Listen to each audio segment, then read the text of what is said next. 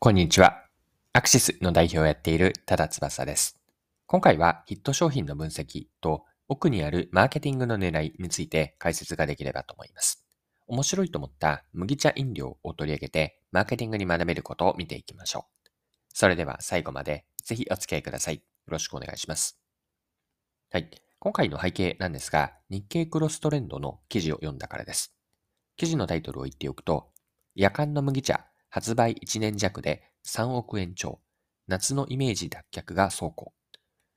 で記事のリード文引用して読みますね。日本コカ・コーラの夜間の麦茶が快進撃を続けている。ヒットの要因はパッケージにプリントされた夜間と背景色の薄い藍色にあった。夏場の水分補給という麦茶のイメージを刷新し、季節性を感じさせない訴求方法で引用機会やターゲット層の拡大に成功した。はい。これが日経クロストレンドの5月の20日の記事のリード文です。ではですね、この夜間の麦茶から学べることを掘り下げていきたいと思っているんですが、今回は2つピックアップしたいと思っていて、1つ目が飲む利用シーンを広げたことにあります。一般的な麦茶のイメージなんですが、夏に飲むものと、こんなイメージってないでしょうか？夜間の麦茶はこのイメージを買いに行って夏以外の季節でも飲んでもらうことを狙っているんです。で利用シーンが広がればその分だけ選ばれる回数、要は売り上げって上がるんですよね。とはいえ、売り手都合で無理に広げると売り上げを上げるための押し付けの押し売りのようになってしまいます。大事なのは生活者に共感されるお客さんと言ってもいいですが、相手に共感される新しい利用シーンの提示なんです。夜間の麦茶がうまいと思うのは、夜間と結びつけてイメージを訴求したことにあるんですが、これが二つ目に学べることです。夜間の麦茶は商品名とパッケージからレトロでどこか手作り感のある麦茶というイメージをうまく伝えているんです。麦茶の茶色と薄い藍色のコントラストが映えて夜間のイラストも目立つんです。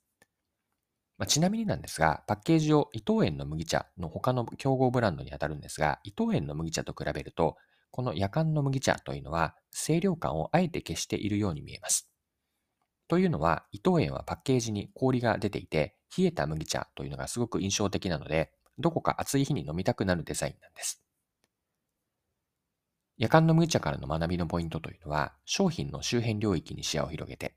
今回の例で言うと麦茶にあたるわけですが、麦茶という商品の周辺の領域まで視野を広げていって、関連するもの、ここでは夜間に当たるわけですが、関連する夜間とうまく結びつけて、そうしたコンセプトから商品名やパッケージまで一気通貫で一貫性を持って揃えたことにあります。一貫性があるから全体として相手、まあ、生活者にとってですね、生活者には唐突感がなくて、季節限定ではなくて夏以外にも普段から飲みたくなる麦茶のポジショニングがこうできていくわけなんです。はい、そろそろクロージングです。今回は夜間の麦茶を取り上げて、マーケティングに学べることを見てきました。最後に簡単にまとめの部分になるんですが、学びですね、2つもう一度言っておきます。1つ目に見てきたポイントは利用シーンの拡大でした。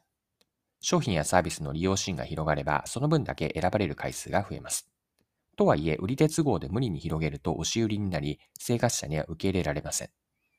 そこでお客さんに共感される利用シーンを提示することが大事です。もう一つの学びのポイントは一貫性のある訴求でした。商品の周辺領域に視野を広げて、関連するものとうまく結びつけて、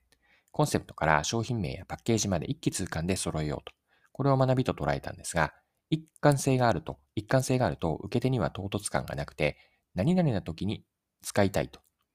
この何々の時というのが新しいシチュエーションになるわけですが、こういった時に使いたいという共感が生まれます。はい。今回も貴重なお時間を使って最後までお付き合いいただきありがとうございました。それでは今日も素敵な一日にしていきましょう。